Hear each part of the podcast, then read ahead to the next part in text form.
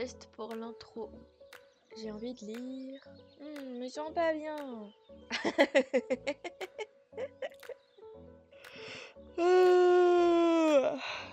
attends, attends, il faut que je te raconte. Non mais je suis pas sûre. non, c'est vrai? Attends, attends, attends, il faut que je te raconte le dernier bouquin que j'ai lu. Oui C'est bon, je suis bien en place dans tes oreilles? J'ai envie de te raconter des trucs. Allo et bienvenue dans cette nouvelle chronique aujourd'hui je vais te parler du tome 1 de Les Kénacles du Don, intitulé Les Dieux déchus, écrit par Régis Moreau. Merci beaucoup Régis pour ta confiance pour sa Save Express et place tout de suite à mon avis. Le roman commence avec l'histoire de Pierre. C'est un humain, un jeune homme. C'est un homme qui est un porte-bonheur humain. C'est-à-dire qu'on le voit distribuer de la chance à petite ou grande dose autour de lui. Il lui suffit en fait euh, d'effleurer les gens, de leur euh, d'effleurer la main, de leur toucher la main, de leur toucher l'épaule. Bref, il suffit qu'il passe à côté d'eux de très près ou de les accoster ou quoi, et il leur donne de la chance. Ce, ce, personnage permet d'introduire la notion de pouvoir magique, qui sont appelés dons dans le livre. Et il y a également Jessie, qui est notre héroïne principale tout au long de l'histoire. Donc le début commence avec Pierre, où il distribue de la chance. Ensuite, il rencontre Jessie et nous suivons ensuite Jessie. J'ai beaucoup aimé le début du livre parce qu'avant même qu'on assiste à l'arrivée du don chez Jessie, on se rend compte de toute la complexité du pouvoir, aussi bien au niveau du fonctionnement, mais aussi des valeurs morales liées à son utilisation. Euh, qui ne rêverait pas d'avoir un max de chance et de pouvoir en faire tout ce qu'on veut. Et ça, c'est bien expliqué par à la fois les actes de Pierre, mais aussi par euh, les propos qu'il tient à Jessie lorsqu'il lui parle de son propre don de chance. Parce que, euh, parce qu'en fait, il lui explique que la chance en elle-même n'est pas forcément une bonne chose, c'est juste un tremplin qui permet de prendre telle ou telle direction. Mais c'est un tremplin qui permet de prendre une super direction sur le moment T, le moment de maintenant là. Et si ça se trouve, euh, ce tremplin là, à terme, au bout de quelques années, ça amène à une autre mauvaise, euh, une autre mauvaise répercussion. Qu'en fait, on ne sait pas. Et ça, ça nous fait nous rendre compte, et c'est ce que Pierre, le personnage, nous explique, et donc à travers ça, euh, Régis, l'auteur du bouquin, ça nous fait nous rendre compte qu'on fait toujours, toujours, toujours des choix. Et ça c'est ouf parce que c'est vraiment quelque chose que du coup je me suis rendu compte aussi quand le personnage a expliqué ça. C'est vrai qu'on fait toujours, toujours, toujours des choix du matin au soir, du moment où on est réveillé et jusqu'à temps qu'on s'endort. Et ça va être des choix inconscients. Ça va être des choix inconscients du type euh, on va se lever, on va mettre ses chaussons, on va pas les mettre. Ça va être euh, on va marcher à droite du trottoir, à gauche du trottoir, on va s'asseoir à telle place du bus. On va prendre notre veste, on va l'enfiler par automatisme. Donc en fait, on a fait le choix de prendre cette veste et pas une autre. Mais on va pas forcément y réfléchir de manière aussi conscientisée que des choix qui sont beaucoup plus importants. C'est comme si on avait inconsciemment, on va faire une hiérarchisation, je vais y arriver, une hiérarchisation des choix. Et c'est ce, que, ce que Pierre explique en parlant de la chance, de son don de chance. Il explique que lui, il donne les bons choix à des personnes. Et par ailleurs, quand il le fait, ça semble le soulager. Je peux laisser une petite info comme ça. Sauf que ça ne veut pas forcément dire qu'ils auront de la chance toute leur vie. C'est vraiment euh, une dose de chance à un moment T. Donc, euh, exemple tout bête, euh, si demain tu gagnes l'auto, genre, bah sur le coup tu vas être trop content parce que ça va t'apporter un max de choix. Enfin, un max de. Pardon, un max de chance. Tu vas pouvoir dépenser un max ta thune. Sauf que si ça se trouve, ton voisin va être jaloux parce que t'as un max de thunes, il va te buter. Et bah. Du coup, sur le coup, t'as été très riche donc t'as eu un max de chance. Sauf qu'au final, t'es mort. Du coup, ça servait à rien. Donc ensuite, on arrive avec Jessie. Donc Pierre disparaît de la narration. Il confie son don de chance à Jessie. Alors le pourquoi, le comment, ça, tout ça, je garde le suspense, l'intrigue, tout ça. Mais euh, on a un schéma assez classique pour Jessie, parce que voilà, c'est une jeune femme qui est perdue dans un boulot qui est complètement banal, qui lui plaît pas, avec une vie toute simple, toute banale, machin, machin, jusqu'à temps que magie, cette apparition du don, le fait euh, que ça provoque un tournant majeur dans son existence. Soit. C'est comme s'il n'attendait que ça pour s'en sortir. Bon, ok. Ça, euh, voilà, c'est un schéma très classique. je suis pas forcément fan, mais il faut bien commencer quelque part.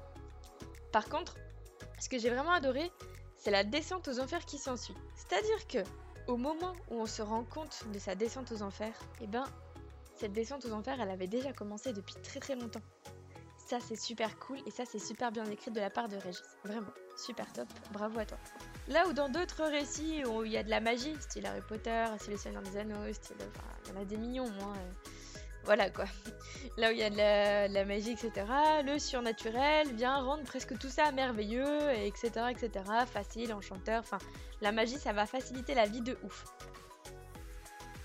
Sauf que là, et ça aussi j'ai adoré, c'est qu'on a un max de cruauté, de violence et même du chantage, de vie, de... Enfin, j'ai adoré que l'apparition du pouvoir magique, donc du don de chance, on va l'appeler don parce qu'il s'appelle don dans le bouquin, l'apparition du don ne rime pas avec Ouh, c'est génial, c'est tout enchanteur, c'est tout joli, joli, mignon, machin. Là, c'est un max de cruauté, de violence, c'est de jalousie, c'est euh, machin, te recherche parce que t'as un don, c'est des jeux de, des jeux mortels, etc., etc. Et j'aime beaucoup le fait qu'on montre que ce n'est pas forcément tout rose. Parce que même si ça dépasse le cadre de la normalité, que le don c'est pas normal, parce que le don c'est pas la réalité euh, normale, on va dire, eh bien Jessie voit quelqu'un de son entourage qui est très important pour elle, je n'en dis pas plus, mourir? Sauf que elle ne la sauve pas. Elle n'en est pas l'héroïne. Bien malgré elle, parce qu'elle essaye. Elle essaye, sauf qu'elle est vraiment plongée dans cette descente aux enfers à cause du don. Ça, c'est super cool. Donc c'est pas parce qu'elle est dotée de chance, parce que rappelons-le, le don que Pierre avait, c'était le don de chance, donc elle, devient du coup maintenant une, une porte-bonheur. C'est parce qu'elle a une, une, grave dose de chance que tout lui réussit, et ça c'est super cool. Ça permet vraiment de à la fois conserver un max de mystère dans le bouquin, ça permet à la fois de conserver un max de suspense, ça permet aussi de se rendre compte que c'est pas parce qu'il y a de la chance que tout est rose, tout est merveilleux, tout est beau, ça permet de se poser les bonnes questions aussi morales par rapport à la chance et à son utilisation. Parce que, franchement, euh, j'aurais été à la place de Jessie, euh, le premier truc auquel j'aurais pensé, c'est vas-y, j'utilise euh, grave ma chance pour moi, quoi. Et c'est ce à quoi elle pense aussi. Sauf qu'on se rend compte que c'est pas aussi simple que ça. Et ça, c'est trop génial. Donc, tout que j'ai également apprécié dans ce livre, c'est que cette histoire de don là, il n'y a pas qu'un seul type de don. Donc là, on parle du don de chance de Jessie, qui est notre héroïne principale, mais il y a d'autres types de dons. Par exemple, la résistance au feu. Par exemple, euh, le don de la parole. Enfin, le don de charmer par les paroles. Il y a plein plein de dons différents. Mais on ne s'y perd pas parce que l'auteur a les a très bien décrits déjà, mais les a très bien incorporés à son texte au fur et à mesure des rencontres des personnages que Jessie, bah forcément, comme elle a mis un pied dans le, le surnaturel avec son don, voilà, elle fait du coup maintenant plein de rencontres liées à ça. Sauf que ce qui est également très bien fait de la part de l'auteur, c'est qu'il y a une véritable explication, un véritable background historique lié à ces dons, de depuis quand ça existe, comment ils ont évolué au fur des années, etc. Depuis l'Antiquité, donc en fait on on s'est rattaché à notre histoire, à nous, nous euh, de là, euh, à nous notre histoire qu'on la connaît telle, telle qu'on la connaît aujourd'hui. Et en fait l'histoire avec un grand H des dons elle est incorporée là-dedans et c'est très très bien incrusté, c'est très très bien incorporé. Tout comme les liens entre les personnages sont très bien, très bien écrits également. Je vais pas vous faire un listing de tous les personnages parce qu'il y en a plusieurs et ils ont tous des particularités très différentes et je m'en voudrais de vous les spoiler. Mais les relations qu'ils entretiennent sont pas forcément celles auxquelles on pense au premier abord. C'est tout ce que je peux te dire. J'ai également adoré la fin du livre. J'ai vraiment adoré parce que ça m'a donné mille fois envie de lire la suite. Je un peu frustrée sur ça, mais c'est de la très très bonne frustration. Ça veut dire que j'ai passé un super moment de lecture et du coup que je te le recommande à 1000%. C'est vraiment super chouette. C'est un roman un peu science-fiction, fantasy, un peu horreur même parce que c'est vraiment dur par moments. Mais c'est génial parce que ça montre vraiment tous les tenants et l'aboutissant de du fait d'avoir un don, etc. Enfin, c'est vraiment très réaliste, on va dire. C'est bizarre de dire comme ça, mais c'est vraiment très réaliste. Je vais te lire un extrait, je te laisserai juste après, je te fais plein de photos et je te dis à la semaine prochaine. Salut Chapitre 1 Comme d'habitude, à cette heure de la matinée, les rames du métro étaient bondées. Les gens se collaient les uns contre les autres, essayant de s'aménager un peu plus d'espace ou mouvoir leurs épaules et leurs bras, toujours au détriment de leurs voisins. Visage crispé ou résigné, mâchoires serrées, les regards dans le vague ou plongés dans un écran, tous les usagers étaient impatients d'arriver à leur destination, non pas pour rejoindre leur travail, que la plupart vomissaient, mais pour quitter cette promiscuité physique et olfactive subie au moins deux fois par jour. Comme pour les narguer, les écrans publicitaires, fixés au plafond à intervalles réguliers, passaient en boucle un spot pour une marque de voiture affirmant en gros caractères rouges que le luxe était d'avoir de l'espace. Suprême ironie que cette affirmation lançait des sardines en boîte. Parmi cette foule anonyme, à l'attention happée par le défilement monotone des parois de béton ou d'un film sur un smartphone, il n'y avait qu'un homme heureux.